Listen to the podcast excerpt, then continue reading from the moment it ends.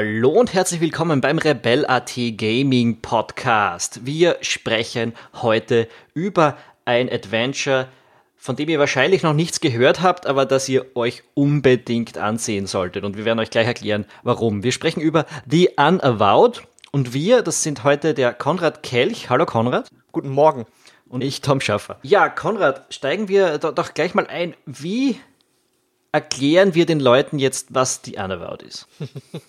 naja, man kann erstmal sagen, es ist ein klassisches Point-and-Click-Adventure, so wie die Monkey Island-Serie oder alle anderen möglichen Vertreter dieses Genres. Ja, aber das wäre schon ein bisschen irreführend, denn es ist kein klassisches wie Monkey Island. Es ist, es ist eigentlich eher angesiedelt in der modernen Adventure-Variante der, der, der Telltale Games mit den moralischen Entscheidungen und den unterschiedlichen Story-Ästen. Ne? Ja, aber von, von, vom, vom Gameplay her ja, ist es sehr klassisch. schon, ja. Ähm, wir, wir sagen es gleich, also es gibt einige inhaltliche Dinge, die eigentlich das wirklich oder die zu den spannendsten Sachen an dem Spiel gehören. Hm, wir versuchen es euch nicht zu spoilern und wenn doch, dann nur Dinge, die ganz am Anfang des Spiels passieren ab der Mitte dieses Podcasts oder wenn wir halt mal mit den Basics durch sind, dann werden wir auch inhaltlich drüber reden, dann werden wir aber nochmal eine Warnung aussprechen, dass jetzt Spoiler kommen. Also ihr könnt den ersten Teil hier mal problemlos mithören, wenn ihr das Spiel noch spielen wollt und euch Spoiler stören. Okay, The Unavowed ist also ein klassisch modernes Point-and-Click-Adventure äh, mit einem Retro-Pixel-Look, ähm, das in New York spielt in einem wunderbar verregneten Pixel New York. Das ist das, was mich am Anfang äh, gleich mal angesprochen hat an diesem Game. Äh, sehr atmosphärisch. Und äh, in einem Mystery, glaube ich, nennt man das, oder? Mystery New York. Ja, ja, also jetzt nicht komplett Mystery, aber also es ist jetzt keine alternative Realität, aber es hat halt Mystery-Elemente mit drin. Mhm. Na, es ist schon eine also, alternative Realität. Also, äh, nee, aber es ist jetzt nicht so, dass New York nicht aussieht wie New York. Ja. ja. Also klar, es gibt dann so noch e-, Elemente, die dann ein bisschen weitergehen, aber am Anfang ist es halt äh, sehr es ist, es ist halt eine, eine erweiterte Fantasy-Realität. Genau, ja, so. Fantasy. Es gibt Dämonen, es gibt äh, Zauberer, es gibt äh, Djinns, solche Dinge. Genau. Ja. Naja, also es fängt ja damit an, dass du äh, ein Interview in Anführungszeichen führst. Also du, du, du wirst gefragt, wer bist du? Äh, bist du männlich oder weiblich? Ähm, was für einen Job hast du? Und so weiter. Ja. Und darauf, damit legst du quasi deinen Spielcharakter fest, mit dem du den Rest des Spiels bestreiten wirst. Ja, weil es gibt unterschiedliche Charaktere, mit denen man The Unabout durchspielen kann. Und je nachdem, welchen Charakter du hast, hast du am Anfang eine, das nennen sie Origin Storyline. Das ist quasi die äh, Storyline oder die, die Hintergrundgeschichte deines Charakters, um den einzuführen. Und ähm, dass der spätere Spielverlauf wird sich dann wahrscheinlich ein bisschen ändern. Und das ist so das, was, womit das Spiel anfängt. Also man hat die Auswahl zwischen einem Barkeeper, äh, einer Polizistin und einer Schauspielerin, beziehungsweise eines Polizisten, einer Barkeeperin und eines Schauspielers je nachdem welches Geschlecht man wählt und dann hat man so eine kleine, äh, dann ist die, die Anfangsgeschichte des Adventures immer unterschiedlich. Mhm. Jetzt haben wir beide einen Fehler begangen, denn wir haben uns nicht abgesprochen und haben beide den Barkeeper gespielt, ne? So war's doch. Ja, genau. äh, der männliche Barkeeper namens Tom, ich bin da sehr unkreativ gewesen. Aber, aber ist egal, denn du kannst auch im späteren Spielverlauf noch sehr unterschiedliche Erfahrungen machen, aber es ist trotzdem schon wir, wir werden es beide, glaube ich, nochmal spielen, denn was du am Anfang festlegst, ich bin sehr gespannt, wie sich das allein später nochmal auswirkt. Also du, es ist ja so, ich habe dann später nochmal jetzt kurz vor dem Podcast versucht, auch als, als Schauspielerin zu spielen. Ich als Polizistin. Ja, und du beginnst in der ersten Szene, triffst du gleich einen Charakter, den du vom ersten Durchspielen kennst, der aber an dieser Stelle beim ersten Mal nicht auftaucht. Also das vermittelt zumindest, dass sich da gravierend was ändert. Und wenn du so Foren liest über das Spiel, dann reden Leute wirklich davon, dass es einen hohen Wiederspielbarkeitswert hat. Ja. Da bin ich bei Adventures eigentlich immer sehr skeptisch, weil du halt doch sehr viele repetitive Teile drin hast. Aber hier, stimmt, ja. aber hier bin ich wirklich neugierig, weil das Spiel an so vielen kleinen Stellen Abweichungen erlaubt, dass man es, glaube ich, wirklich nochmal spielen kann. Und ein Durchlauf, sagen wir es gleich so, dauert so acht bis neun Stunden. Genau, also ja, wenn man sich Zeit lässt, ich, ich habe elf gebraucht. Aber ja, beim zweiten Mal wird es viel schneller gehen, glaube ich. Ja, natürlich. Ja. Aber es ist so, dass, dass wenn man das quasi nochmal spielt, nachdem man es einmal durchgespielt hat, man schon so einen kleinen Mindfuck hat am Anfang. So viel äh, kann man an dieser Stelle verraten. ähm, das, äh, ja, aber wir, das ist ja alles, das ist ja noch so der Neben, Nebenaspekt. Äh, was zeichnet The Unabout aus? Gegenüber dem üblichen 0815 Adventure Einheitsbrei ist einfach die Tatsache, dass es A, wahnsinnig sympathische Charaktere hat, meiner Meinung nach. Ja. Ähm, es ein sehr gutes Voice-Acting hat, das ist komplett auf Englisch, es gibt keine deutschen Untertitel, es gibt keine deutsche Übersetzung, also man sollte schon das Englisch mächtigen sein, mächtig sein. Es ist aber jetzt nicht so, dass es einen komplett überfordert. Also wer eine Folge Friends versteht, der wird auch äh, Vianevout spielen können, um mal so eine kleine Benchmark zu setzen. Was ich besonders interessant finde, ist einfach, dass man sehr frei in der Art und Weise ist, wie man das Spiel spielen möchte.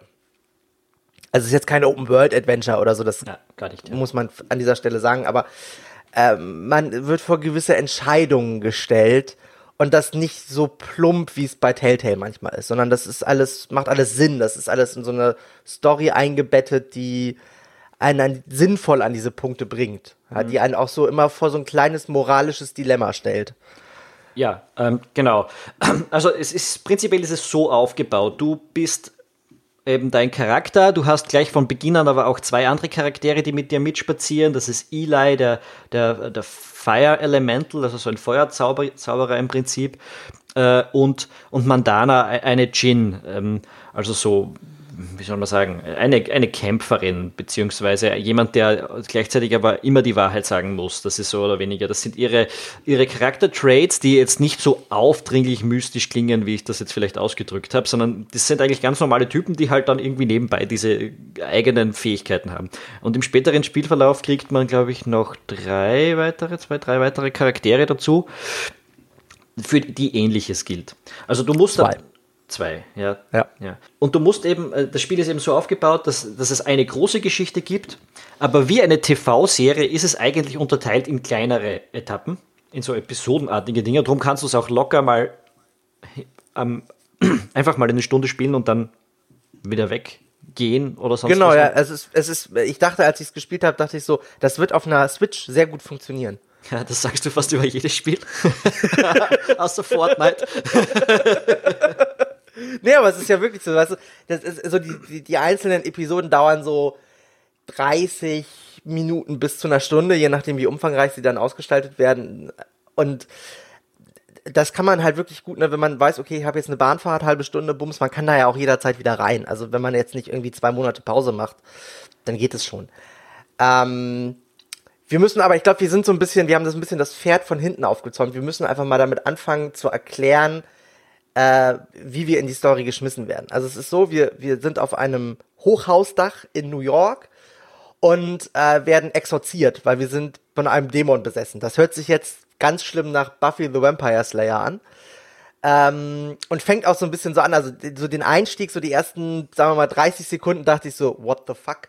Äh, und danach wurde es aber besser, also beziehungsweise wurde es nicht besser, sondern danach hat's wurde es plausibler, weil man merkt sofort, nachdem das erste Gespräch quasi beendet wird, also der Exorzismus abgeschlossen ist, dass ähm, die Charaktere sehr viel Tiefgang haben. Also weder Eli, das ist der Feuermagier, noch ähm, Mondana, das ist die ähm, ja der Flaschengeist in Anführungszeichen, sind sehr zufrieden oder sehr glücklich mit ihrer Rolle. Das sind alles gebrochene Charaktere, das kriegt man schon relativ früh am Anfang raus und das merkst du auch, dass es dieser dieser Job, die Welt von Dämonen zu beschützen, sie komplett physisch und psychisch fertig macht. Dazu muss man jetzt sagen, die Welt weiß ja nichts von ihnen. Ähm, Genau. also die, es ist zwar so, dass dieses Spiel ein Mystery Adventure ist, aber es ist gleichzeitig auch die reale Welt, weil alle Leute, die du triffst, oder fast alle Leute, die du triffst, nichts davon wissen, dass es diese Dämonen und diese Feuermagie und so weiter gibt. Die Unavowed heißt ja übersetzt sowas wie die Heimlichen oder so. Ähm, Die Unerkannten, ja. die Unerkannten, die Heimlichen, irgendwie sowas. Und die, die, die im Verborgenen arbeiten quasi. Ja, und die haben eine, eine Art Schleier über sich, damit sie nicht als Magier erkannt werden. Und, damit, dem, und die Dämonen werden von den Menschen sowieso ignoriert, weil sie das geistig mehr oder weniger nicht fassen können, dass es sowas gibt. Und das, das ist etwas, das an diesen Personen sehr stark nagt und du wirst dann am Anfang eben vor die Wahl gestellt, oder nicht wirklich vor die Wahl gestellt, ob du ihnen beitreten magst. Äh, weil du hast etwas getan, das dein normales Leben mehr oder weniger aus der Bahn geworfen hat. Genau, also du, ähm, es ist so, du, nachdem du von diesem Hochhaus befreit wirst, wir reden jetzt wirklich über die ersten fünf bis zehn Minuten des Genau, Spiels. Also da, da, das muss man jetzt leider ein bisschen als Spoiler ertragen an dieser Stelle. Nachdem du aus diesem, aus diesem, ähm, aus, von diesem Hochhaus befreit wirst, äh, wirst du durch einen Raum geführt, äh, da siehst du dann halt, warum du nicht mehr zurückkehren kannst in dein äh, normales Leben. Ja, es ist einfach nicht mehr möglich. Äh, und dann äh, wirst, verlässt du dieses Hochhaus und äh, beim Verlassen dieses Hochhauses ähm, wirst du überrascht von einem äh, Dämon, den Eli aus Versehen gerufen hat, als er dich exorziert hat, weil er am Ende seiner Power war und irgendwie ihm das aus Versehen passiert wird. Und da, da wird einem schon relativ klar, wohin die Reise geht in diesem Spiel, denn äh, nachdem du diesen Dämon quasi mehr oder weniger elegant besiegt hast, äh, wirst du vor die, ähm, ja, vor die Entscheidung gestellt, möchtest du ihn am Leben lassen oder äh, tötest du ihn dann auf der Stelle, weil er ist quasi besiegt, er liegt am Boden, er ist K.O., er, er braucht äh, neue Energie, um in seine Welt zurückgehen zu können. Diese neue Energie muss er auf eine etwas unschöne Art und Weise erlangen. Genau. Und du wirst halt äh, ja auf die auf die Probe gestellt, ob du das machen möchtest oder nicht. Und ähm, auf die Probe gestellt ist insofern falsch, als dass es keine falsche Entscheidung gibt. So nee, es gibt keine falsche Entscheidung, eine, das stimmt. Es gibt eine, die dir moralisch passt und eine, die dir moralisch nicht passt und das hängt ein bisschen von dir ab, sozusagen. Genau. Und das äh, beeinflusst aber halt auch den späteren Spielverlauf und wie darüber gesprochen wird und vor allem das Ende. ja, genau, aber das äh, lassen wir jetzt an dieser Stelle erstmal ja, ausgeklammert. Das ist auch so, dass du nach jeder, jeder dieser, also ja, nachdem jede Mission abgeschlossen ist, kannst du deine Mitstreiter quasi fragen, was sie über die letzte Mission denken und was sie über den Ausgang denken. Und äh, du wirst entweder bestätigt oder halt irgendwie so hinterfragt, so war das wirklich richtig oder nicht. Also es ist halt auch so ein bisschen so, dass es immer damit spielt, dass es kein richtig oder falsch gibt und dass es immer damit spielt, dass du im Endeffekt der Entscheider über Tod oder Leben bist. In dem Moment. Und, und was das Spiel halt auch wirklich gut macht, ist, dass du fast all diese Dinge nicht sehen musst. Also, das ist jetzt mein drittes Dave Gilbert Adventure. Das ist der Mann, der das geschrieben und hauptsächlich produziert hat.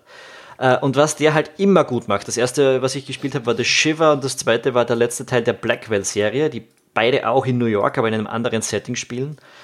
Ähm, und, und er lässt dich Dinge entdecken, die du, wenn du sie siehst, als befriedigend empfinden kannst, aber die du eigentlich nicht brauchst und die, du, die dir nicht aufgezwungen werden. Und das ist eben so diese, äh, zum Beispiel diese Erörterungen mit den anderen Charakteren. Was haben sie jetzt drüber gedacht, was du da getan hast und, und, und was ist eigentlich so ihre private Backstory? Du musst das nicht entdecken, aber du kannst.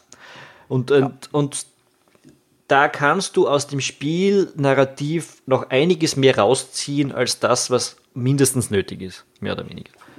Ja, ja, auf jeden Fall. Das ist quasi so ein bisschen die, das Salz in der Suppe, kann man sagen. Also es ist wirklich, da ist halt mehr zu, zu holen und mehr zu erforschen und mehr zu entdecken und das lohnt sich. Also man wird wirklich mit einer, mit einer komple also man wird mit komplexen Hintergrundstories belohnt. Und das ist halt das, äh, ist halt das Schöne. Und das ist so ein bisschen, was ich immer so, so schön finde, du, du siehst halt was in dem Spiel. Also du, du fängst eine Mission an und du siehst irgendwas am Anfang dieser Mission und das macht später noch Sinn. Das ist da nicht umsonst. Also das hat irgendwie noch eine tiefere Bedeutung. Und das ist ganz oft so. Also man, manchmal sieht man ein Plakat, was einen in so eine Richtung führt. Oder man sieht irgendwie ähm, ein Los, ein Lotterielos und das hat irgendeine eine, tiefere Bedeutung. Und ähm, das, äh, das macht einen, eher leitet einen auch dazu an, die Spielwelt erkunden zu wollen. Und das ist sehr, also meiner Meinung nach ist das, ist das sehr geschicktes Game Design. Und man muss auch dazu sagen, ich finde, das Puzzle-Design ist durchweg gelungen. Also es ist nicht besonders komplex oder besonders kompliziert, aber es ist halt logisch und es ist nachvollziehbar und manchmal drückt es sich auch so ein bisschen auf, aber es ist jederzeit so, dass man Bock hat, diese Rätsel zu lösen, weil sie einfach, also die geben einem das Gefühl, man ist schlau ohne dass man wirklich unfassbar schlau dafür sein muss. Meiner Meinung nach. Ja. Also das sind halt, das sind wirklich, das sind, das sind Rätsel, die auch Adventure-Neulinge bezwingen können, wenn sie so ein bisschen um die Ecke denken können. Und das, äh, und, und manchmal zeigt einem das Spiel diese Ecke auch ein bisschen plakativ auf. dazu muss man jetzt sagen, dass da wieder die Charaktere eine große Rolle spielen, nämlich darüber, wie die Rätsel gelöst werden können. Also ähm, aus irgendeinem Grund, und das ist der einzige Game Design-Kniff, der der zwar im Prinzip funktioniert, aber der sich nicht ganz logisch ergibt für mich, ist, dass du, du kannst auf jede Mission immer nur zwei Kompagnons mitnehmen. Und wen du mitnimmst, das entscheidet sehr stark, wie du die Rätsel lösen kannst. Jetzt hast du zum Beispiel eine, eine äh, Polizistin mit, die im Umgang mit Menschen eigene Fähigkeiten hat und das öffnet Dialogoptionen oder die auch, die zum Beispiel, die hat auch eine Waffe, ja, mit der sie gewisse Situationen lösen kann. Oder wenn du einen, äh, wenn du Logan mitnimmst, das ist so eine Art Geisterbeschwörer, ähm, der kann mit Charakteren sprechen, die sonst nicht da sind. Sagen wir so. Genau, ja. ja. ja, ja. Ähm, und, und, und so jeder einzelne Charakter, den du mitnimmst, entscheidet, wie die Episode später sich dann auch spielt. Das ist dann auch der Grund, warum ich glaube, dass das hinten nach nochmal lustig ist, nochmal zu spielen, weil du gewisse Dinge auch noch anders lösen wirst. Aber warum du nur zwei mitnehmen kannst, das erklärt sich mir nicht. Und vor allem, welche zwei du mitnimmst, also mir, ich habe es vielleicht, habe ich es übersehen oder gibt es eigentlich keinen Hinweis darauf, was besonders sinnvoll in welcher Mission wäre? Nee, gibt's nicht. Aber es ist jetzt nicht so, dass man, wenn man jetzt, äh, keine Ahnung, äh, den falschen Charakter gibt es quasi nicht. Also man kann das, das Rätsel stimmt, immer ja. lösen. Es ist da manchmal so, dass man denkt, so, oh, an dieser Stelle hätte ich jetzt ganz gerne Logan dabei gehabt. Also jedes Mal, wenn man einen Geist trifft, denkt man so, ach, warum habe ich hier den Slogan nicht mitgenommen? ist genauso wie jedes Mal, wenn man einen Polizisten trifft, denkt man, warum habe ich jetzt Vicky nicht mitgenommen? aber es ist halt, einfach, man muss es einfach mal so sagen, dann hat man halt die Option nicht, aber dafür gibt's dann andere Optionen. Und äh, das ist so ein bisschen zum Beispiel Eli, also um jetzt das Ganze mal ein bisschen abzurunden, Eli zum Beispiel, der kann irgendwie Gegenstände aus deinen Visionen, die du hast, kann der irgendwie erfassen und wenn du ihm die gibst, dann kann er irgendwie angucken, was damit verbunden ist oder Stich, so. Stichwort Visionen. Das, genau. das hängt auch sehr stark mit der Struktur zusammen, wie die Geschichte erzählt wird. Denn im Prinzip geht es um eine Geschichte über dich. Wir haben schon gesagt, du hast etwas getan, das dein Leben über den Haufen geworfen hat. Und das Warum ist eigentlich das, was du herauszufinden versuchst. Ähm, und das wird eben immer so in der die Episoden in die Episoden steigst du ein und dann hast du an gewissen Orten Visionen, was du als dämonenbesessenes Ich getan hast. Genau. Äh, und, und dann, aber, aber die sind nicht alles erklärend, sondern das sind so kleine Einblicke und du musst dann in diesen Episoden immer rausfinden, was da jetzt eigentlich los gewesen ist. Also es geht immer um dich und es gibt immer so kleine Geschichten, die du, die du versuchst äh, zu erforschen, im Prinzip über dich selbst. Und das ist etwas, was sich sehr stark huckt, dass du eigentlich was über deinen eigenen Charakter rausfinden willst und nicht einfach über irgendjemand anderen. Ja, das ist ja eigentlich, das ist ja, ja. Also meiner Meinung nach ist es so, dass dieses ganze besessen, besessenen Ding, das hört sich auf den ersten Blick irgendwie ein bisschen kitschig an und so. Aber es konfrontiert dich halt damit, dass du Sachen getan hast, an die du dich A nicht erinnern kannst, die B nicht zu dir passen ja. und bei, bei denen du bei denen du C immer denkst, was für ein Arschloch. Also es ist jeder, jedes Mal so, dass du äh, an so einem Punkt ankommst, wo du dich wirklich hasst und wo du dir wirklich fragst, was hat mich da jetzt geritten und vor allem, warum habe ich das gemacht? Und ähm, das ist halt, das ist halt so was, was, was dir immer, was bei einer Story halt immer gut ist, weil du hast immer so einen so einen Punkt, an den du kommst, wo du einen Moment hast, wo du denkst so, oh Gott, das ist so absurd. Wie komme ich da hin? Warum habe ich das gemacht? Und das rauszufinden macht ist halt immer interessant. Und das ist halt so ein Story-Kniff, den sie halt, den, der wird echt oft benutzt, ne? Also der wird in jeder Episode benutzt, so. Auch äh, gerne mal öfter, weil es einfach gut funktioniert. Das ist natürlich auf der einen Seite ist es ein bisschen billig, in Anführungszeichen, auf der anderen Seite ist es einfach highly entertaining. Also ich finde, man kann Vianabout auch so ein bisschen mit so einer Mystery-Detektivserie aus den 80ern irgendwie gleichsetzen, ja. Also das ist so, das funktioniert, hat so seinen ganz eigenen Charme dadurch auch. Und dazu kommt dann diese Pixel-Optik, die halt wirklich sehr charmant ist und äh, die auch auf einem 55 Zoll 4K OLED noch super aussieht. ja, die ja. wirklich gut funktioniert. Die das Ganze so so, so in so ein richtig rundes Gesamtpaket äh, bringt, finde ich. Die Optik ist, ähm, die ist okay. Ja, also es ist ein, das ist wirklich sehr klassisch, wie das Spiel gezeichnet ist. Es ist auch von den Animationen jetzt nicht Wahnsinn, wo du denkst, das sieht jetzt, keine Ahnung, wie, wie, wie dieses Ron Gilbert Adventure, äh, Thumble Thimbleweed Park, das war, da hast du gemerkt, das ist grafisch zwar auf alt getrimmt, aber da steckt viel Neues dahinter, technologisch. Das ist bei The Underworld nicht so. Das ist von mit einem Adventure Game Studio gemacht. Aber was es schafft, ist eine unglaublich dichte Atmosphäre und das auch sehr stark über den Sound. Ganz einfach. Genau, ja. ja. ja. Aber was ich finde, was es halt auch sehr gut macht, äh, ist die, äh, es ist zum Beispiel, wenn du in, in, Dialogen bist, hast du immer die Charakterporträts mhm. und die Charakterporträts ändern sich je nach Stimmung der Charaktere. Ja. Und das ist so ein, das ist zum Beispiel sowas, was, ähm, was es früher bei Adventure nicht gegeben hätte. Ja, das ist auch so eine, das ist so ein, das ist so eine kleine er Erweiterung Bist du doch sicher? sehr- ich glaube, das ja, ist doch ja, Monkey doch. Island 1 hat das doch.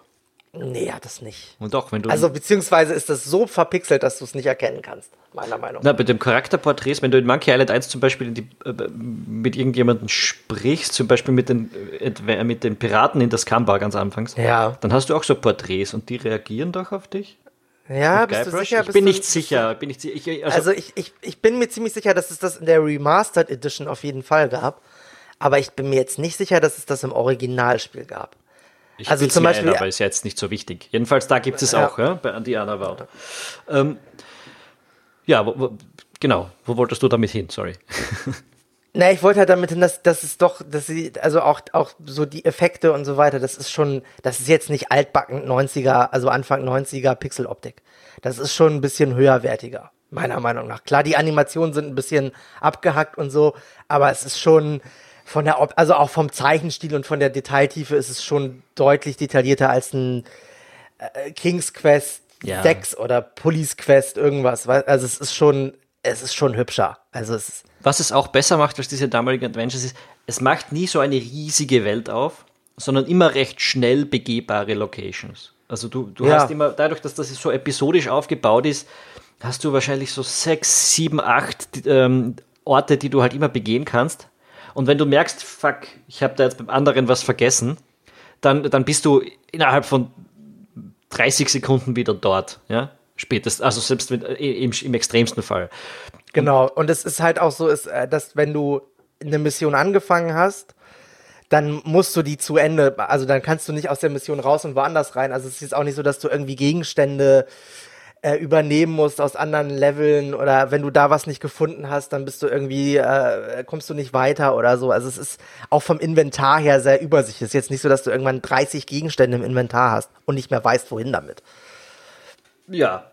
Ähm, sollen wir jetzt dann anfangen, über die moralischen Entscheidungen zu sprechen und, und dann wohl auch ein bisschen äh, in den Spoiler reinzugehen? Ich glaube, es wird Sinn machen. Also, Ja. weil wir haben eigentlich relativ alles gesagt, was man jetzt so ohne Spoiler darüber sagen könnte. Genau. Bevor ihr jetzt abspringt, sage ich es euch aber gleich jetzt, weil ihr werdet es später nicht mehr hören. Nächste Woche reden wir über Red Dead Redemption 2. Also, wenn ihr da dabei sein wollt, vergesst nicht, unseren Podcast zu abonnieren auf Apple Podcast, auf Spotify, wo auch immer ihr gerade Podcasts hört. Also, es ist jetzt so, wir, wir, wir sprechen jetzt einfach mh, über das Spiel inhaltlich, wenn euch das stört, weil ihr es, unbe- weil ihr es vorher spielen wollt, was ich wirklich, wirklich raten möchte, dann steigt ihr jetzt aus und kommt später wieder, wenn ihr das in 10 Stunden fertig gespielt habt. Genau. Ja, äh, beginnen wir jetzt einfach mal damit. Wie, wie hast du die moralischen Entscheidungen, wie haben die dich, wie hast du die gefunden? Also am Anfang fand ich sie cool und ich äh, das Problem ist halt, dass es immer dieselbe moralische Entscheidung ist, die du triffst. Es ist die, ne, es ist, lässt du den Dämon leben oder bringst du ihn um. Äh, Und das ist halt, das äh, ist natürlich die Geschichte, die dahinter ist, ist immer eine andere, ne? Also mal ist, ist der irgendwie, äh, hast, bist du daran schuld, dass er zum Dämon geworden ist? Mal äh, hat er anderen was Böses getan, aber dir nicht. Mal ist es, es ist zum äh, dieser Stan zum Beispiel, dieser Opa, der um sich rum alle irgendwie in so einen Arbeitskreativwahn stürzt als Muse, weil er mit diesem, mit diesem, äh, weil er nicht gelernt hat, mit dieser Kraft umzugehen. Das ist auch an sich ein armer Charakter, ja, weil der eigentlich Kunstliebhaber ist und seine Kunst nicht mehr genießen kann, aber jetzt so besessen von dieser Muse ist, dass er, äh, wenn du ihm das wegnimmst, wahrscheinlich, also dann, dann, dann, dann stirbt er halt. Und das sind halt immer, das sind immer so, so Elemente, die dich immer wieder vor so ein wirklich hartes moralisches Dilemma stellen, das es immer wieder interessant macht, weil der Grund, warum du jemanden leben oder sterben lassen könntest, immer unterschiedlich ist. Aber die Art, also die Auswirkung der Entscheidung ist im Endeffekt immer dasselbe. Ja, also gehen wir es gehen einmal durch. Also hast du zum Beispiel, was hast du mit dem Fire Elemental gemacht? Da gibt es in der ersten Episode einen Typen, den hast du mehr oder weniger zu einem Fire Elemental gemacht. Äh, Schwer zu übersetzen für mich jetzt gerade. Also halt, äh, keine Ahnung. Feuerdämon. Sag einfach Feuerdämon. Ja, okay. Und, und der kann nicht mehr weiterleben ohne diese Feuerkraft. Er kann, Genau. äh, ähm, er kann aber auch nicht hier bleiben. Also du kannst ihn quasi in eine andere Welt schicken, wo er mit anderen Feuerelementen äh, zusammenlebt, die er nicht kennt, wo er niemanden kennt, wo er völlig allein ist. Oder du killst ihn jetzt hier. Damit. Genau, aber er ist jetzt gerade eh schon allein. Also er ist ja in so einem Hades gefangen. Ne? Er ist jetzt nicht in der Welt, wo er hingehört, sondern er ist ja noch in der Realität, also in der in New York quasi. Da gehört er aber nicht hin. Deswegen quält er sich. Ähm, und der Übergang in diese Dämonenwelt ist aber halt auch sehr, ist wohl sehr kräftezehrend und sehr schmerzhaft. Ähm, ich habe ihn am Leben gelassen. Also ich habe ihn quasi in die in diese Dämonenwelt geschickt. Dann hab ich auch. Ich auch. weil er mir so leid hat, weißt du, weil also ich habe ihm ja also ich habe ihn ja quasi in diese bescheuerte Lage gebracht. Warum kann ich mir jetzt anmaßen, ihn umzubringen? Na, er, ja? er ist ja auch nicht. Ja, genau. Aber er ist ja keine Gefahr. Also er stirbt jetzt entweder oder er ist woanders.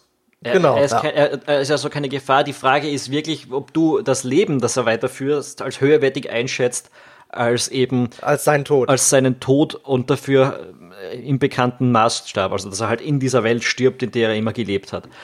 Ja. Und ich glaube, ich finde eben nicht, du hast vorher gesagt, die Entscheidungen sind immer dieselben und auf einer sehr Meta-Ebene sind sie das, aber im Ja. Detail sind sie dann doch, sind sie doch immer sehr unterschiedlich. Ja, das meinte ich ja.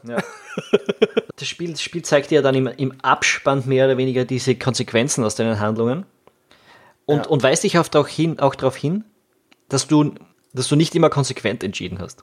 Und darum, weil du sagst, es ist immer dieselbe Entscheidung. Nein, offensichtlich ist es das nicht, weil man sich wirklich immer unter oder gelegentlich unterschiedlich entschieden hat. Ich bin ja jetzt mehr der Typ, ich habe Leute am Leben gelassen, wenn sie keine böse Absicht hatten bei dem, was sie taten und im Rahmen dessen dann auch noch keine, vielleicht keine Gefahr mehr darstellten. Das zusätzlich. Ja, also ich habe zum Beispiel, es gibt ja diesen, diesen Drachendämon, der ja die Lotteriezahlen vorausgesagt hat in Chinatown. Ja. So, und der ist natürlich, der will dich am Anfang fressen und den, und der ist auch sehr ähm, unsympathisch, sagen wir mal so. Aber der kann ja nichts dafür. Also der wird ja immer gerufen, um irgendwelche Lottozahlen vorauszusagen. Ich kann mir schon vorstellen, dass der relativ pisst ist. Und äh, Ist dann auch noch in einem Limbo wochenlang gefangen. ja, genau, ist dann in so einem Limbo wochenlang, wird, der wird gequält, der will eigentlich gar nicht da sein, der hat wahnsinnigen Hunger. Also ich meine, jeder, der weiß, was er, ne, jeder kann sich da reinfühlen. so ein Hangry, bisschen. Hangry Drache. Hangry, Hangry Drache. Äh, den habe ich natürlich auch am Leben gelassen. Also, äh, ne, äh, auch wenn das äh, irgendwie, äh, dann gibt's ja diesen komischen General, der irgendwie einen Genozid begangen hat. Ich habe keine, äh, da weiß ich ehrlich gesagt überhaupt nicht mehr, warum ich den am Leben gelassen habe. Kannst du mir das, also hast du den am Leben gelassen oder hast du den umgebracht? Ich habe den auch am Leben gelassen. Es ist aber, das ist, glaube ich, der zweite, das zweite Adventure. Das ist bei mir jetzt auch eineinhalb, zwei Monate her, dass ich das gespielt habe. Ähm, ich habe ihn am Leben gelassen und ich glaube, es war, weil er einfach, er ist völlig unschuldig in diese Situation reingerutscht. Er ist, er ist ein Kriegsgeneral in einer anderen Welt, ja, da, da kann schon sein, dass er schlimme Sachen gemacht hat, aber es ist Krieg, haben vielleicht andere auch. aber in dieser Welt ist er eigentlich völlig unschuldig reingerutscht und ich finde, das Interessante dran ist ja, dass diese Dämonen, die aus den anderen Ländern, äh, aus den anderen Dimensionen immer reingespült werden, sehr oft sehr nachvollziehbare äh, Geschichten haben, warum sie tun, was sie tun. Und darum habe ich die meistens am Leben gelassen. Ganz im Gegensatz zu den Menschen, die dann in der, der Echtwelt Dinge getan haben, die habe ich dann äh, gelegentlich auch mal geäxt. Also zum Beispiel diesen äh, Bösewicht, der da Babys entführt, der ist über den Jordan gegangen bei mir. Ja, bei mir auch. Hatte ich überhaupt kein Verständnis für. Der ging mir auch so auf den Sack. Also, man muss dazu sagen, das ist, äh, das ist, glaube ich, also für mich war es das letzte Kapitel, bevor es zum Finale ging. Weil, äh, keine Ahnung warum, du kannst irgendwann auswählen, in welcher Reihe du die Kapitel machst. Ja. Also du kannst auswählen, ob du erst Brooklyn, Wall Street oder Chinatown besuchst. Und ich habe mich, glaube ich, erst für Brooklyn, dann für Chinatown und dann für Wall Street entschieden. Und dieses Wall Street Kapitel ist halt ist echt ist halt unfassbar fängt halt unfassbar traurig an mit der Mutter, die ihr Kind verloren hat, wo der wo ihr keiner glaubt, dass es vor ihren Augen verschwunden ist, was natürlich auch kompletter Schwachsinn ist. Also das wird niemand, also es wird ich, wenn meine Freundin ankommen würde und sagen würde, hey, unser Baby ist vor meinen Augen verschwunden, würde ich auch sagen, hm, klar. Äh, und dann irgendwie, die sich dann von ihrem Mann, äh, die dann getrennt sind und so weiter. Und dann gibt's auf der anderen Seite gibt's diese, diese Megabank, irgendwie diesen Trust, der, ähm, äh, wo der, wo der Inhaber gestorben ist äh, und da jetzt irgendwie so ein neuer Typ da irgendwie die, die Führung übernommen hat, der irgendwie ein Büro hat, was keiner gesehen hat bis jetzt und äh, der seine Assistentin rausgeschmissen hat. Also das ist halt und dann dann äh, findest du halt heraus, dass der besessen ist und oder beziehungsweise nee, das ist das ist so ein das ist so eine das ist eine Fee, ne? Genau, das ist eine Fee, die äh, Wünsche erfüllt, aber für jeden Wunsch, den sie erfüllt, schuldest du ihr was. Und das nutzt sie halt gnadenlos aus, um weil sie weil sie halt machtgierig ist. Und dann hast du dann bist du in dieser, bist du mit diesem Elevator da hochgekrochen und bist endlich äh, irgendwie bei dem und hast das Baby befreit und musstest gegen diesen komischen Eisgolem da kämpfen, der dich eigentlich auch nur nervt. Und dann bist du nach unten gekommen und äh, dann äh, gibst du dem Vater das Kind und alle sind happy und so. Und dann kommt der wieder und entführt das Kind und hält das über diesen Abgrund. Ne? Und dann dachte ich mir auch so, ey, ganz ehrlich, wenn es eine Möglichkeit gibt, dich zu exen, mhm. ich bin, I'm on it. I will take this ship. Ging mir so auf die Nüsse, dass, dass äh, der, der Typ, ich glaube, den bringen auch 90 Prozent der Leute um. Also ja. ist, äh, da hast du, kannst du überhaupt keine Sympathien für entwickeln. Das Nervige ist, irgendwann im Finale kann er dir sehr hilfreich sein. Weil er ist ja Eismagier im Endeffekt, ne? Ah, das wäre der ja, gewesen, ja. Der dich über diese komische Stelle bringt. Also, ähm, das ist halt, also, man muss dazu sagen, alle diese moralischen Entscheidungen, die du da triffst, ja, wen du am Leben lässt, wen nicht, äh, im Grand Final, wo du in so einer Alternativ, so in, wenn du in einem Alternativ New York bist, ähm, und quasi damit konfrontiert wirst, dein alter Ego äh, umzubringen, dein böses alter Ego, äh, da äh, alle Leute, die du am Leben gelassen hast, die können dir helfen, alle Dämonen, die, oder ja, die du am Leben ja. gelassen hast, die können dir helfen, in gewissen Situationen zu dem Punkt zum Endgegner zu kommen, in Anführungszeichen. So. Ja. Und äh, wenn du die nicht am Leben gelassen hast, musst du einen von deinen äh, Mitspielern opfern beziehungsweise zurücklassen. also meistens, ja. du opferst du nicht, die sind dann halt außer Gefecht gesetzt. Und am, ganz am Ende des Spiels bist du ja auch wieder von einer moralischen Entscheidung. Mhm. Das stimmt. Ja. Nochmal zu den Charakteren. Da, da man ja nicht weiß, welcher nützlich sein wird, wie hast du entschieden, wer mitkommt?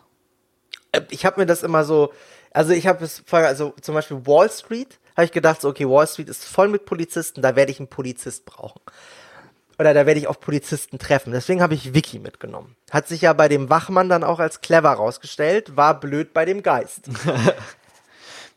ne? Ja, also man versucht, du hast, du hast also auch gesagt, du hast darüber nachgedacht, was das jetzt für ein Szenario ist und hast dann gedacht, was könnte hier sinnvoll sein, obwohl es wirklich ja. keine Information gibt. Das ist eigentlich ein lustig, eine lustige äh, psychische Fallacy, ein Trugschluss mehr oder weniger, dass, ja, man, hier, dass man hier irgendeine Handlungsmacht hätte. Naja, man gaukelt sich selber Plausibilität vor. Also ja.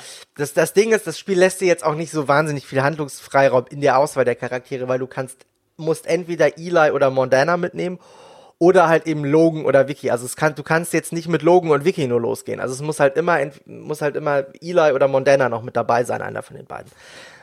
Das äh, ist natürlich auch der Tatsache geschuldet, dass die Rätsel irgendwie lösbar bleiben müssen, dass man wahrscheinlich, also jetzt auch, äh, ich meine, wenn es gibt einen Autor, der wollte jetzt wahrscheinlich auch nicht irgendwie acht verschiedene äh, Storylines pro Mission schreiben müssen, nur damit man alle möglichen Charaktere miteinander durchmixen kann. Ja.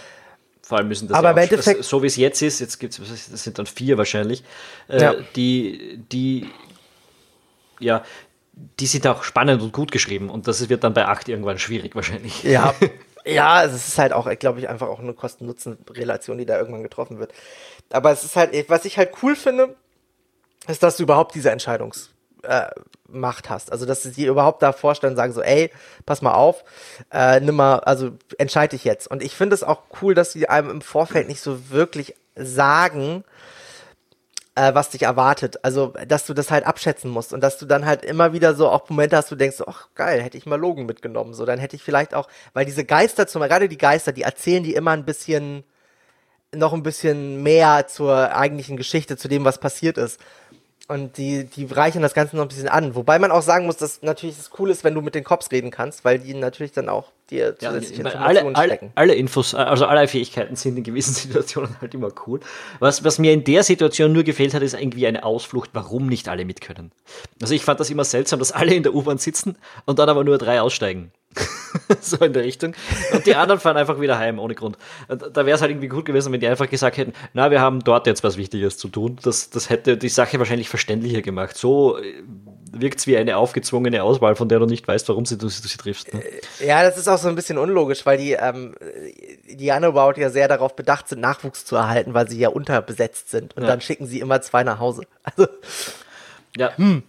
Da hätte man echt nur sagen müssen, na, aber dort ist auch irgendwo ein Notfall und da müssen jetzt auch zwei hin. So in Richtung. Ja, oder, oder keine Ahnung, wir müssen dafür sorgen, dass die Aura um euch rum erhalten bleibt oder so. Also, das ist, das ist wirklich ein bisschen erklärungsschwach. äh, und unlogisch, aber ähm, ja Gott, es ist ein Videospiel, ne? Also das ist halt, man muss halt auch das an gewissen aber Doch, das gilt schon. Na, das gilt nicht. Aber es ist jetzt nicht so wahnsinnig störend. Es ist nur wirklich der einzige Punkt, wo ich finde, wo ich gefunden habe, mir wird, das wird jetzt nicht gut erklärt, warum das jetzt so ist. Und bei allen, und das war so ungewohnt in diesem Spiel, weil alles andere so logisch und so, so nachvollziehbar ist. Ja, es ist halt, ich kann das schon verstehen, so, aber ich finde, das ist halt so ein bisschen, das ist halt, da, da ist halt einfach Gameplay für des Gameplay-Willens integriert worden. Also, das hat, wurde jetzt halt nicht großartig kaschiert. Man hätte das vielleicht machen können. Hat man aber nicht, hat man sich gegen entschieden. Und äh, also klar, es ist ein valider Kritikpunkt, sehe ich auch ein, ist halt nicht, nicht, nicht wirklich logisch. Ähm, ich finde auch, manche Rätsel sind zu einfach. Also das ist, dann ist das wirklich teilweise echt so mit der Pistole draufgesetzt. Also klar, es ist sehr gestreamlined, ne? Du, wie ich schon sagte, du hast halt jetzt nicht das Problem, dass du irgendwie 40 Items im Inventar hast und dann irgendwie großartig überlegen musst, welches jetzt Sinn macht. Das ist schon nett. Das äh, sorgt auch ein bisschen dafür, dass man sich sehr auf die Story konzentrieren kann, was auch durchaus Sinn macht, weil die Story halt sehr gut ist. Aber ich finde, manchmal hätte es gerne ein bisschen komplexer sein dürfen. Finde ich jetzt nicht. Ich finde, so bist du einfach immer schön flüssig vorangekommen. Und das Spiel ist lang. Also acht bis neun Stunden für ein Adventure finde ich jetzt schon ziemlich viel. Ich hätte, glaube ich, die Geduld für ein 15-Stunden-Adventure schon gar nicht mehr heute. Ähm, und so ist es einfach, es bleibt knackig, du hast immer ein Ziel vor Augen, äh, du, du, hängst nirgends so richtig lange und, und, und, hast dann plötzlich keine Lust mehr. Das ist schon was, das in vielen Adventures ein Problem ist. Sage ich jetzt als jemand, der, der das seit, seit, seit 25 Jahren liebt, das Genre oder noch länger. Äh, aber trotzdem, da gibt es einfach so Stellen bei den meisten Adventures in den letzten Jahren, wo ich dann sage, oh, fuck, ich mag jetzt nicht mehr, ich will ich und dann schon drüber nachdenke, ob ich mir jetzt nicht lieber einen Walkthrough auf, auf YouTube anschaue. Das ist bei The Underworld nie der Fall. Es lässt dich immer weitermachen und du, du, du willst auch immer weitermachen. Ja, das stimmt schon, da hast du nicht ganz unrecht. Das ist wahrscheinlich auch einfach der Tatsache geschuldet, dass man heutzutage das Frustrationslevel geringer halten muss, um überhaupt noch Leute dazu zu kriegen, sowas zu spielen. Ist halt die Frage, ob das früher gut gelöst war oder ob die Leute einfach nur wirklich jeden Scheiß mitgemacht haben bei Games, weil es äh, Games waren. Also wenn ich jetzt dran denke, wie ich zum Beispiel die Winter Games spiele, wenn ich das heute spiele, denke ich, was, was? Ich, ich kann es teilweise gar nicht mehr was früher komplett natürlich gewesen ist, obwohl das komplett sinnlose Dinge gewesen sind, die du da gemacht hast. Äh, und da bist Wer du halt. kennt sie nicht? Ja. Die Adventure-Serie Winter Games. ähm, ja, nee, also ich, ich, was, was, hm, wie sag, erkläre ich das jetzt? Also, der Punkt ist, wenn du, wenn du Rätsel hast, die in sich logisch, aber hart zu dechiffrieren sind, dann hast du halt ein sehr hohes Glücksgefühl danach. Ja, es ist so wie ein Chicken Dinner ja. bei PUBG. Ja, also es ist schwer zu erreichen und man freut sich, wenn man es hat. Und das, dieses, dieses, dieser Art von äh, Satisfaction hast du halt bei Beyond About nicht so wirklich. Also natürlich gibt dir das immer so das Gefühl, hey, die Rätsel und so läuft und so, aber auf der anderen Seite, wenn du dann darüber nachdenkst, was du gerade gelöst hast an Rätseln, dann denkst du dir auch so, naja, okay, gut, wenn ich das jetzt nicht rausgefunden hätte, dann äh, wäre ich halt auch echt ein bisschen, also da, also ich habe, es gab so ein Rätsel, an dem bin ich, äh, habe ich echt, da habe ich wirklich lange gebraucht, um Lass mich checken, raten. was die meinen. Der Tee. Na?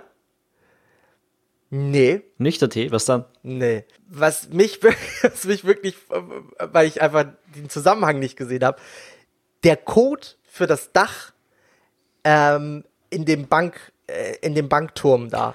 Ja, was war das? Ich kann mich erinnern, dass ich da auch lang gebraucht habe. Also du findest, du findest bei dem, bei dem, auf dem Schreibtisch von, von dem Vater des, Ki des Babys findest du so ein, so ein Zettel, da steht drauf Old Man Dog, äh, dann Man und dann äh, äh, Snake. Ja. Und äh, dann gehst äh, dann oben auf dem Fahrstuhl, äh, bei, auf dem Dach, da ist so ein Keypad und da steht Legs drauf. Ja. So, und der, das Spiel möchte, dass du quasi diesen, diesen ah, ja, ähm, Legs. den Zettel Beine, nimmst, genau, ja. Beine, ne? Und dann guckst, okay, Old Man, keine Ahnung, drei Beine. Warum auch immer das drei Beine sein soll. Das habe ich zum Beispiel nicht gecheckt. Und dann ja, halt. Wegen der Krücke wahrscheinlich. Ah, okay, da bin ich gar nicht drauf gekommen. Ich habe an sowas gedacht wie schleift am Boden, aber egal. Und äh, dann halt irgendwie meine kleine perverse Welt wieder. Und dann äh, äh, zweitens ist halt, ne, dann ist halt Dog 4, ist klar, äh, Man ist 2 und Snake ist 0, ist klar, ne? Ja, ja, okay, ne. Aber bis ich diesen Zusammenhang gecheckt habe zwischen dem Zettel, was mit Lag gemeint ist und so weiter, ähm, das hat äh, hat echt gedauert. Was, was ein, ein zweites äh, Rätsel, das mich komplett fertig gemacht hat, war das, war das Teekochen. Okay. Weil, weil du eigentlich, Warum? weil du wusstest, was passiert, aber du musstest eine Mechanik ausführen. Also du musstest diese zwei Zettel miteinander kombinieren, um das dann dem Typen zeigen zu können. Und das hat mich, ja. das war, also du hast quasi äh, im, im Haus einen Zettel gefunden, da steht, du hast 25 Dollar für etwas bezahlt an diesem Tag. Und, genau. und du, du weißt, er hat äh, diese Kräuter dort gekauft an diesem Tag. Und dann hast du aber einen, einen Zettel in der Hand mit, mit den, dem Belegzettel von diesem Tag, wo dann steht, du hast nur 12 Dollar bezahlt. Und du gehst hin und du konfrontierst diesen Verkäufer damit und, und du kannst ihn aber nicht sagen, na, ich weiß aber, dass ich 25 Dollar dass da 25 Dollar bezahlt wurden. Also was ist mit dem Rest? Gib mir die Kräuter, so in der Richtung. Das willst du tun, aber das kannst du erst tun, wenn du wieder, ins, wenn du im Haus diesen Zettel mit dem anderen Zettel kombinierst und auf das bin ich ja. nicht gekommen. Ja. Ach so. Ja, das ist ein bisschen merkwürdig, aber also ich habe das, ähm, was ist denn, genau, ich habe diese, diese, das ist ja die Kreditkartenabrechnung und den Kassenbon. Den genau, ja. Und äh, bei mir ist das, äh, bei mir ist das so passiert, dass ich diese, diese Kreditkartenabrechnung gesehen habe und da, da ist halt, du hast dir die angeguckt und das war's. Und ich, ich war schon vom Spiel so getriggert, dass wenn du dir was angucken kannst und du hast dieses Handsymbol, dann ist das wichtig. Und deswegen dachte ich mir, okay, irgendwas musst du damit machen. Und dann ist mir eingefallen, ich habe ja diesen Kassenbon und dann habe ich den Kassenbon dagegen verglichen und dann ist mir aufgefallen, aha, da gibt's eine Differenz. Und ähm, dann wusste ich, okay, da, da muss ich nochmal zu diesem Typen zurück. Ich wusste gar nicht, dass ich diesen Tee machen muss. Das wusste ich zu dem Zeitpunkt noch gar nicht. Ich habe dann dieses Kraut bekommen und dann wusste ich, okay, ich habe den Tee. Und äh, äh, also ich bin da irgendwie so bin ich da hingekommen. Also ich, mich hat das Spiel schon so darauf indoktriniert, dass wenn du was findest, weil du findest ja relativ wenig Gegenstände, dann sind die so wichtig, dass du dich auf jeden Fall mit denen näher auseinandersetzen musst. Das ist jetzt nicht so wie, wie keine Ahnung, bei, bei Baphomets Fluch, wo du tausend Sachen findest und dann irgendwie aus einer Seife, einem Strumpf und einer Haarklammer irgendwie MacGyver-mäßig dir was zusammensetzen musst, sondern das ist ja bei dem Spiel schon sehr straightforward, dass wenn du was siehst, dann musst du das irgendwie, musst du zu irgendeiner Conclusion damit kommen. Meine Frage, hattest du Eli mit auf der Mission? Äh, ja. Scheiße, dann weiß ich jetzt auch, kann ich dich nicht, nicht fragen, aber, wie du das löst. Denn es gibt ja diese, diesen Punkt, wo du den Kessel erhitzen musst mit dem Wasser und mit Eli geht das natürlich easy, weil er ist Feuermagier. Ach nee, ich hatte Eli gar nicht dabei, ich hatte äh, Mondana dabei. Und wie, wie ist der heiß Kessel dann heiß geworden? Ich bin zu der Köchin in dem chinesischen äh, Imbiss da gegangen und habe gesagt, ich brauche gern heißes Wasser. Und dadurch, dass ich Vicky dabei hatte, konnte ich die halt erpressen, weil ich wusste, dass mit ihrem Lottogewinn was nicht stimmt. Okay. Und deswegen hat sie mir dann, ich habe ja die Tasse gefunden in dem Restaurant und habe dann, da hat sie mir dann heißes Wasser reingemacht. Mhm, okay, okay. So. Weil mit Eli heißt du das Ding natürlich einfach an. und er, er sagt okay. aber, er sagt aber zum Beispiel, dass äh, das Gas ist abgedreht. Und ich habe mich gefragt, ist das Gas, wenn Eli jetzt nicht dabei ist, einfach an? Oder na, ja. offensichtlich gibt es dann wirklich ein eigenes Rätsel dafür. Das, das ist spannend, ein Ersatzrätsel. Ja, ja, also muss es ja geben. Und, ähm, naja, es hätte auch einfach das Gas an sein können. Ja, okay. ja, also, ja, das, klar, logisch, aber, aber das, äh, so einfach haben sie sich dann nicht gemacht. Ja, das, ist, das spricht sehr für den Artikel, muss ich sagen. Aber du hast dann den, den Kochtopf heiß gemacht, oder wie? Genau, ja. Ah, den Kessel. Und, genau, und dann wirfst du einfach das Kraut rein. Okay, verstehe. Weil du die Option gar nicht, die Dialogoption gar nicht hattest also bei der. In, in die Tasse, ja, ja. Okay. Interesting. Aha, so ist das also. So sind die Rätsel anders. Ja, es ist, äh, macht natürlich einen Reiz des Spiels auch aus. Ne? Also ich meine, ich habe jetzt schon Bock mit der, ich, ich spiele jetzt ja die Polizistin gerade und ich habe schon Lust, das mit der Polizistin jetzt noch mal ein bisschen zu spielen. Also wobei jetzt das Anfangsrätsel, das erste Rätsel, was du lösen musst, genau gleich war. Es, aber es da wird sicherlich, sein, ja. Ja, aber, es, aber das, was nicht gleich ist, interessiert mich halt. Also das ist wirklich so ein Punkt, wo ich sage, ey, das lohnt sich noch mal ein Adventure noch mal neu zu spielen. Was ich, glaube ich, so in meiner Karriere jetzt, außer der jährlichen Wiederholung irgendeines Klassikers, ähm, dieses Jahr ist Baphomets Fluch dran, äh, was ich halt immer mache, ähm, äh, spiele ich eigentlich ein Adventure nicht zweimal. Ja, ähm, ne, also wirklich außer Grim Fandango, Monkey Island, Baphomets Flucht, das sind die drei, die ich ab und zu öfter spiele. Ja. Ja. Grim Fandango kann ich nicht mehr spielen, das ist, äh, das ist so absurd stellenweise, das macht mich wahnsinnig. Das Aber das geil. ist an, an, dieser Stelle halt auch nicht äh, Inhalt des, der Sendung. Aber äh, mich hat es halt super abgeholt, weil es perfekt ist für diese Jahreszeit. Ne? Also es ist wirklich, Adventure im Winter, wenn draußen alles ungemütlich ist und du kuschelst dich ein, hast einen, irgendwie einen Kaffee am, am Hals oder einen Rumgrog oder je nachdem äh, und du sitzt vor, vom Rechner und zockst das einfach gemütlich runter. Das ist äh, das perfekte äh, Spiel zu dieser Jahreszeit. Also finde ich. Ja, stimmt absolut. Und, und aus dem gleichen Grund wäre es auch ein super Spiel für die Switch, weil da kannst du dich vielleicht noch irgendwo hinten reinkuscheln. Also ich finde, Adventures sollten standardmäßig auf der Switch erscheinen. Ja, auf jeden Fall. Also es wird Sinn machen. Ich, es gibt es noch nicht mal für iOS gerade. Ne? Also es ist wirklich gerade momentan PC, macOS exklusiv. Ja, ähm, interessanterweise, wobei ich glaube, frühere Spiele von Ratchet Eye Games sind dann doch auch andere Platt auf anderen Plattformen erschienen. Ich gucke gerade mal, ob das angekündigt ist für andere Plattformen, aber aktuell ist es wirklich nur PC. Was kostet es gerade? Das kostet bei Steam kostet es 14,99. Mhm. Und ich würde sagen, du kriegst neun bis elf Stunden Spielspaß, je nachdem, wie, wie viel Zeit du dir lassen willst. Es ist ein guter, es ist eh ein guter Deal. Also äh, die, guck dir die Screenshots an. Ich finde, dass die Grafik ist, natürlich ist es Pixel-Grafik, natürlich ist es irgendwie Geschmackssache, aber ähm, die ist, ist wahnsinnig viel Liebe zum Detail ge gezeichnet. Meiner Meinung nach ist es wirklich, ist, ist wirklich ein, ein Wohlfühl-Adventure, obwohl es nichts zum Wohlfühlen hat. Klingt komisch, aber es ist, wenn man spielt es wirklich so runter in einem Fluss. Man muss, die, die Rätsel stellen einen nie vor irgendwelche unschweren Herausforderungen. Klar, ab und zu sitzt man ein bisschen fest, aber hey, zur Not guckt man halt in eine Komplettlösung. Ähm, die Story ist super, die entwickelt sich gut, die hat einen guten Spannungsverlauf. Äh, es gibt immer wieder, es gibt ja auch so einen, so einen kleinen Twist in ja. der Story. Oh ja, ne? Mega-Twist. Äh, den, den spoilern wir jetzt nicht, aber. Den spoilern wir nicht, aber der ist wirklich, der gibt dem Spiel nochmal so eine ganz andere Bedeutung und deinem Charakter nochmal eine ganz andere Ebene. Ja. Und ähm, das Ende ist auch super, weil man kann das Ende, äh, also ich habe das, äh, ich habe mich am Ende dazu entschieden, richtig abzugehen, ja. ich, hab, ich war bis dahin war ich der gute Mensch, danach war ich nicht mehr der gute Mensch. ähm, und das, finde ich halt super. Also das, äh, das Ende kannst du auch kom ist komplett offen gestaltet. Also man kann wirklich, egal wie man sich vorher entschieden hat, man kann komplett alles frei entscheiden, wie man möchte.